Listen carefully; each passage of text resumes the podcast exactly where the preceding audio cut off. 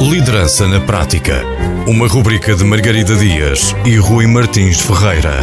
Um olhar sobre a capacidade de liderança e ideias que podem ajudar à criação de um bom líder em diferentes negócios. Liderança na Prática. Para ouvir na Rádio Antena Minho e em podcast em antenaminho.pt. Sejam bem-vindos a mais um episódio do Liderança na Prática, onde exploramos o fascinante mundo da liderança e das pessoas. O meu nome é Rui Martins Ferreira e comigo tenho, como sempre, a Margarida Dias. Boa tarde a todos. Olá, Rui. Olá. E hoje temos um convidado especial que é o António Araújo, economista de profissão, contabilista certificado, fundador e CEO da Progest, uma consultora empresarial com 22 anos de muita história. E é um bocadinho dessa história dessa experiência que o António vem agora partilhar. E a primeira pergunta que eu tenho para ti, não leves a maltratar por tu, mas é quais é são os principais desafios que as pequenas empresas enfrentam ao lidar com a gestão financeira? E, já agora, aproveito, como é que é que eles podem fazer para superar esses desafios? Antes de mais, boa tarde a todos. Obrigado pelo vosso convite. É um prazer estar aqui convosco. Uh, vou começar por um chavão, que, embora seja um chavão dos consultores, neste momento é mais realidade que nunca. O primeiro grande desafio e problemática à gestão financeira de uma empresa é, desde já, a incerteza dos tempos. A incerteza dos tempos hoje em dia implica rápidas mudanças, o que implica em si problemas de tesouraria em qualquer empresa.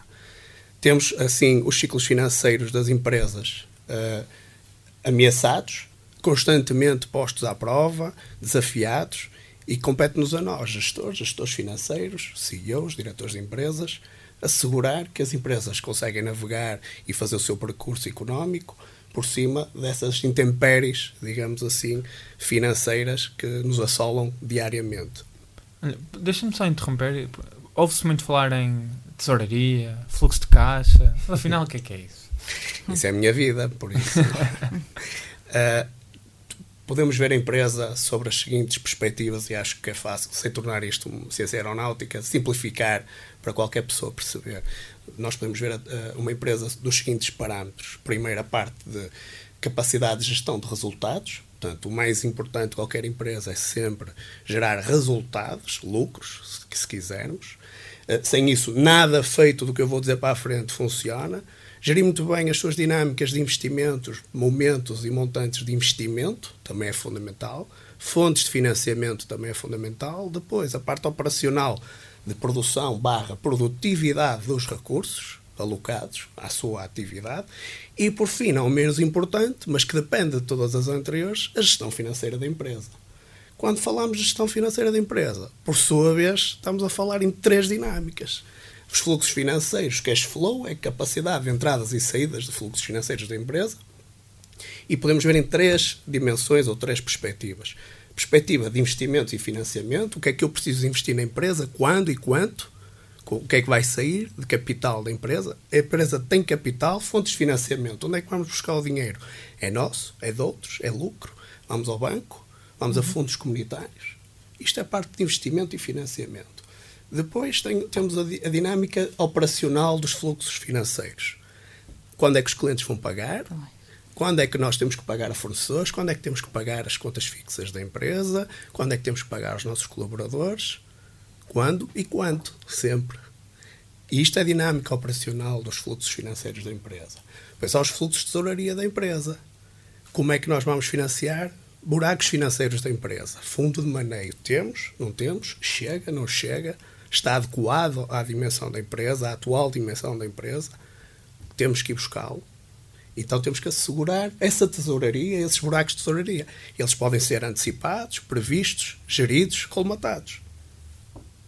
Está um uh, num dos pontos que, que, tocaste aí, eu não me lembro ao certo, mas vi há uns tempos uma notícia que dizia que um dos principais motivos de, de empresas uh, caírem na falência tinha a ver precisamente também com os prazos de recebimento versus o pagamento. Uh, imagino que tenhas muita experiência nisso. Não sei se a tua amostra diz o mesmo. Absoluta. A amostra é de 100%. Tu podes ter uma empresa que tem lucros ou tem prejuízos. Se tem prejuízos, a tesouraria já vai estar em francos problemas. Uhum. Obviamente vai faltar dinheiro. Mas há empresas com lucros As que têm lucros, todas elas têm problemas financeiros. A questão é que é esta. Podes ter empresas que têm, não têm lucros, mas de todas as que têm lucros, todas têm problemas financeiros. Quais são os problemas financeiros? É a adequação correta entre prazos de recebimento de clientes e prazos de pagamento a fornecedores, salários, estrutura, etc. Nestes valores, nestes prazos, há desequilíbrios de tesouraria e não há uma única empresa que não tenha desequilíbrios de tesouraria, nem que sejam temporais. Uhum. Significa que temos necessidades de fundo de maneio que têm que ser acauteladas e temos que gerir as fontes de financiamento para que ela esteja sempre precavida para esses buracos de tesouraria. Portanto, isso é um problema recorrente. Pode estar muito bem, até com lucros fabulosos na empresa, mas perguntas-te onde é que está o dinheiro? Pois ainda não chegou. É isso. Uh, tinha, tinha muito essa ideia. E, ou seja, o, um, uma das soluções que, que, estavas a trazer, um dos erros, se calhar, melhor dizendo, vou fazer a pergunta ao contrário, um dos erros mais comuns é se calhar uh, olharem apenas para aquela continha de merceeiro, não é? Exatamente. O, o, que, o que vou ganhar e o que, e o que paguei, ou o que vou perder, e então parece estar tudo bem, mas na conta bancária não reflete a mesma coisa, e é aí que normalmente recorrem a gestores financeiros. É Exatamente. É é mais fácil para o empresário atentar ao ciclo económico. O ciclo económico é o resultado. Eu faturei tanto, vou ter os custos de tanto, dá um resultado. Se eu tenho lucro, a partida estou bem. Não, nada mais longe disso, como, como acabámos de falar. A parte do ciclo financeiro é quando e quanto. E essa parte é que vai gerar os desequilíbrios na gestão de tesouraria. Mas a nível de, de erros, chamemos-lhe assim, ou de, de uh, falta de capacidade de gestão financeira global, que é global, é a maior parte dos empresários realmente não tem aptidão de gestão financeira, não são da área, não têm que o ser, têm que saber os fundamentais, como eu costumo dizer, têm que saber os fundamentais de um bocadinho de todas as áreas para para se conseguir gerir a empresa, mas na realidade devem-se rodear de um bom contabilista, de um bom financeiro, de um bom marketeer, de um bom designer, de um bom eh, comercial, para que sejam os especialistas nas áreas core digamos assim, mais transversais, a fazer o apoio e a fazer uma gestão, no caso, gestão financeira profissional. Porque as empresas geram desequilíbrios. Mesmo equilibrando uma empresa hoje, daqui a um mês, dois, ela tende a desequilibrar-se com os, as coisas do dia a dia. Portanto, há que corrigir essas rotas. Portanto, se me perguntas onde é que os empresários costumam falhar mais, há dois momentos-chave onde eles costumam falhar. Na parte de planeamento, falta planeamento financeiro, é nos investimentos quando falo dos investimentos, é uma fraca adequação daquilo que são as fontes de financiamento e os prazos das fontes de financiamento, enquanto o tempo é que eu vou transformar o meu investimento em liquidez. Então significa que eu tenho que financiar por mais tempo do que isso e no mesmo montante que isso. E é aqui no tempo que as pessoas tendem a falhar. Eu dou um exemplo muito claro que serve para toda a gente. Tu vais comprar uma casa e dizes assim: Eu arranjo um empréstimo para a casa, mas quero pagar a casa só em 5 anos. Consegues pagar a tua casa em 5 anos? Com financiamento a 5 anos? Provavelmente não. não. Ora, aí está a desadequação do prazo. Porque tu, implicitamente, como estamos a falar de uma prestação simples, sabes que não vais conseguir pagar a prestação. Mas pensa assim: tu consegues pagar a prestação se dedicares 100% do teu ordenado. Consegues. Mas vais conseguir efetivamente? Não, não vais mesmo que consigas durante o primeiro ano, porque até tens alguma liquidez, daqui a um ano, daqui a dois, já conseguiste fazer um buraco de tesouraria. Ele já está feito hoje. Começou num erro de investimento e fontes de financiamento. E é aqui que os empresários se perdem. Sobretudo quando a empresa não é o primeiro investimento inicial, mas são os investimentos subsequentes, porque há alguma liquidez e eles tentam evitar o, as, as fontes de financiamento ao máximo, mas depois a empresa vai ter buracos de tesouraria graves vai custar muito mais caro. É, é, quando dizias a parte, desculpa Rui, não sei se estou aqui, de, de obviamente quando a pessoa começa acaba por fazer tudo sozinha, não é? E depois quando percebe que é melhor dedicar-se ao, ao que é o core do negócio, vai buscar especialistas, sentes que uh, é mais recorrente irem buscar um especialista de marketing ou de outras áreas do que o financeiro, que há uma confiança falsa em alguns empreendedores de, de, de, perceber da parte financeira ou sou eu isto é, estou distorcida? Não, não estás distorcida, estás correta. É fácil para as pessoas apostarem no, na parte comercial porque acham que é dinheiro entrar em caixa. Nada contra. O dinheiro entrar em caixa é sempre bom. Vendas é sempre bom. Cobranças de vendas é melhor para entrar dinheiro em caixa. A questão que eu coloco é: se não estás a gerir bem a tua empresa, até podes ganhar um milhão de euros. É como a nossa casa, mais uma vez. Tu até podes ter um salário de um milhão de euros. Se gastares um milhão e cem, nunca estás bem. A questão é a gestão correta dos recursos da empresa. É muito bom colocar recursos dentro da empresa, tens é que saber depois geri-los e sair disso com algum retorno de rentabilidade, como é óbvio. E se não souberes gerir bem as premissas, tu não vais ter rentabilidade. E quando não tens rentabilidade, não tens planeamento, não tens gestão, tu não sabes o que é que estás a fazer. É como, é como andares com um barco à vela, mas não tens leme e estás de olhos vendados. Para onde é que tu vais? Vais para onde a maré te levar. Pode, pode coincidir de ir para bom sítio. Há, há tolos com sorte, mas a probabilidade não joga a favor.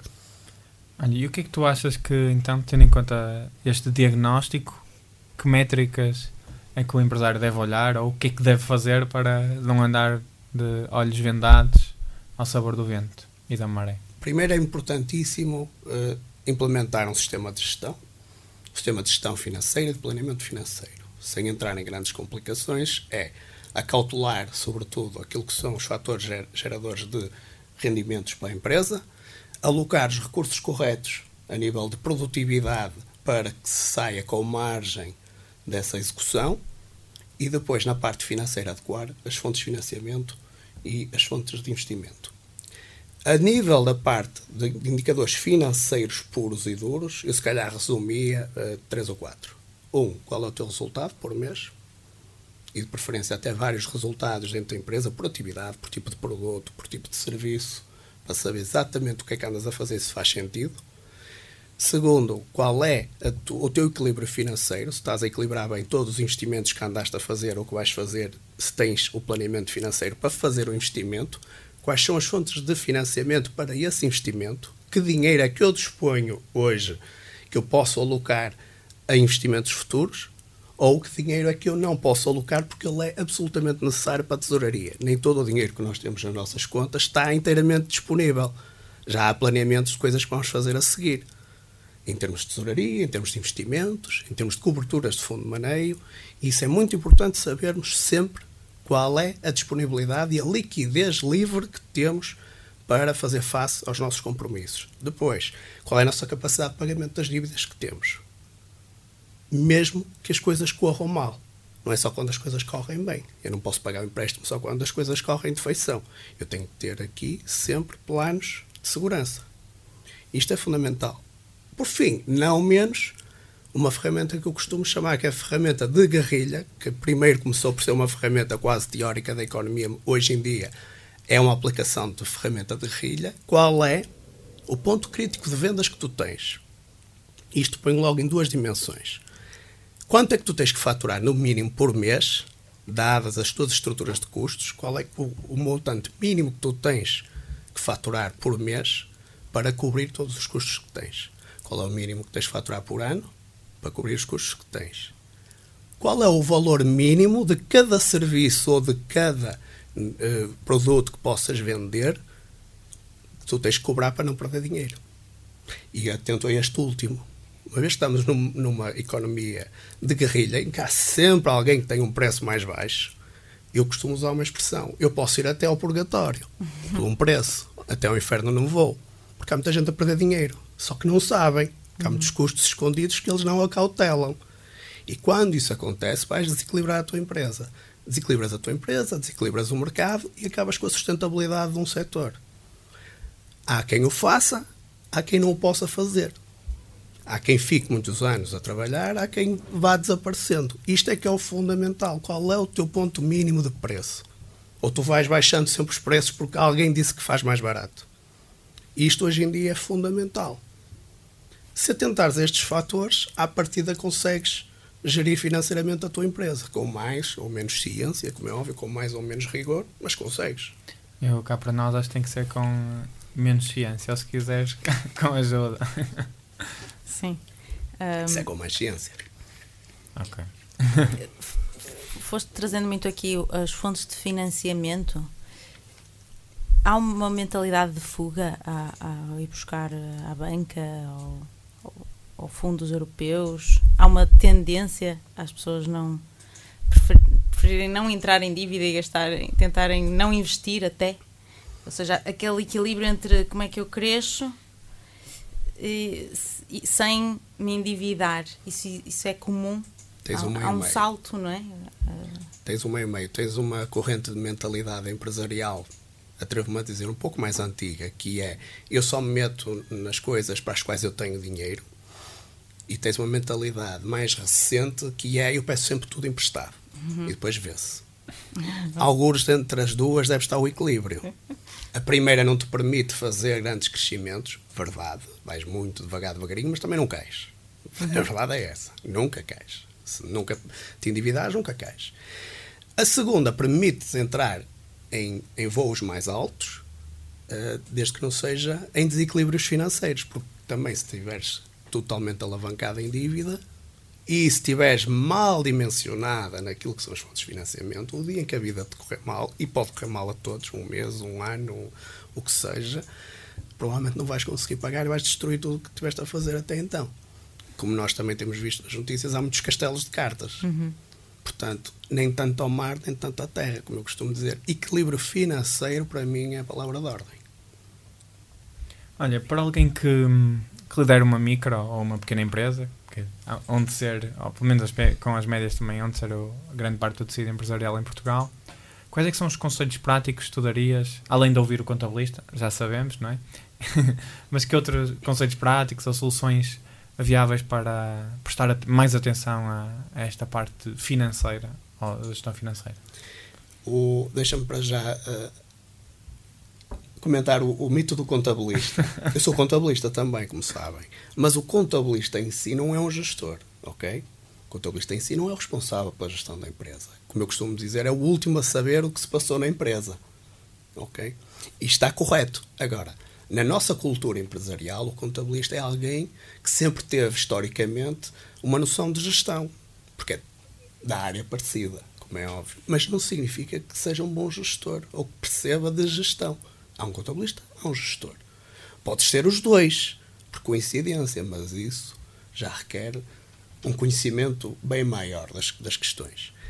O, o empresário, o importante é ter sempre, como eu disse, a frição mais rápido possível do resultado mensal, pelo menos um resultado mensal mais rápido possível, o equilíbrio financeiro da empresa, a quem devo, quanto devo, quanto é, quando é que vou ter que pagar, e a gestão depois de toda a tesouraria. É quanto e quando, para entrar e para sair.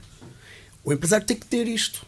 Tem que ter isto. Não interessa se é num caderninho, se é num Excel, se é num super software se é de cabeça, já conheci quem fizesse de cabeça. E bem, tens que saber exatamente tudo aquilo que achas que vai entrar que seja seguro e quando, em termos de recebimentos de clientes, quando é que vais ter que pagar e quanto pagamentos a fornecedores. Que é para saberes quando é que vais ter dinheiro ou não vais ter dinheiro para resolver os problemas.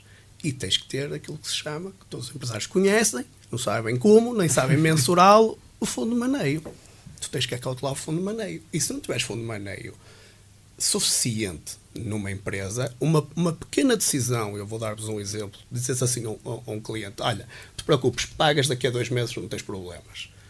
Ok, eu dei-te 60 dias, não sei qual foi o, o, montante, porque não vamos divulgar os montantes aqui, a tua empresa aguenta essa decisão? Depende. Pois. Pode não ter fundo de maneio para esta decisão que eu acabei de tomar, que até foi uma decisão circunstancial de relacionamento entre fornecedor e cliente. O, cliente e exatamente. Esta decisão já implicou a estrutura financeira. A questão é, a estrutura financeira conseguia dimensionar isto? Tem folga para isto? Só... Estas pequenas decisões calhar, desequilibram. Se calhar para um tem, mas se fosse sempre assim, Fazes isto um... com, com 10 clientes. Tinhas fora, fora os clientes que nem sequer te consultam e simplesmente não te pagam. sim, também é uma culpa. Tinhas de ter muito mais fundo de maneio para aguentar aquele. Tu pagas aos teus colaboradores a 30 dias, digamos, pagas ao. Depois os outros não sabemos. Não é? Às vezes é 30 para, dias ou 60 ou pronto. Mas se recebes a 60, tens de ter 30 dias de faturação de um determinado para montante. Calcular.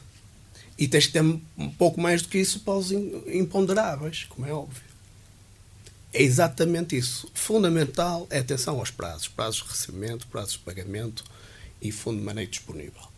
E criar sempre fundo de maneio disponível para as vicissitudes, porque elas vão ocorrer, vão ocorrer, e várias vezes ao ano. E podem ser antecipadas, mensuradas, precavidas.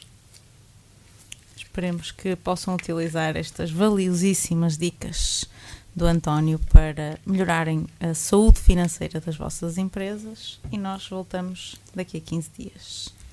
Quem, para quem não ouviu em direto, acompanhem-nos nas plataformas, no Spotify e encontrem lá o episódio para ouvirem quando quiserem e partilharem com os amigos também. Obrigado pelo convite. Obrigada. Obrigado, nós. nós. Liderança na Prática. Uma rubrica de Margarida Dias e Rui Martins Ferreira. Um olhar sobre a capacidade de liderança e ideias que podem ajudar à criação de um bom líder em diferentes negócios. Liderança na Prática. Para ouvir na Rádio Antena Minho e em podcast em antenaminho.pt.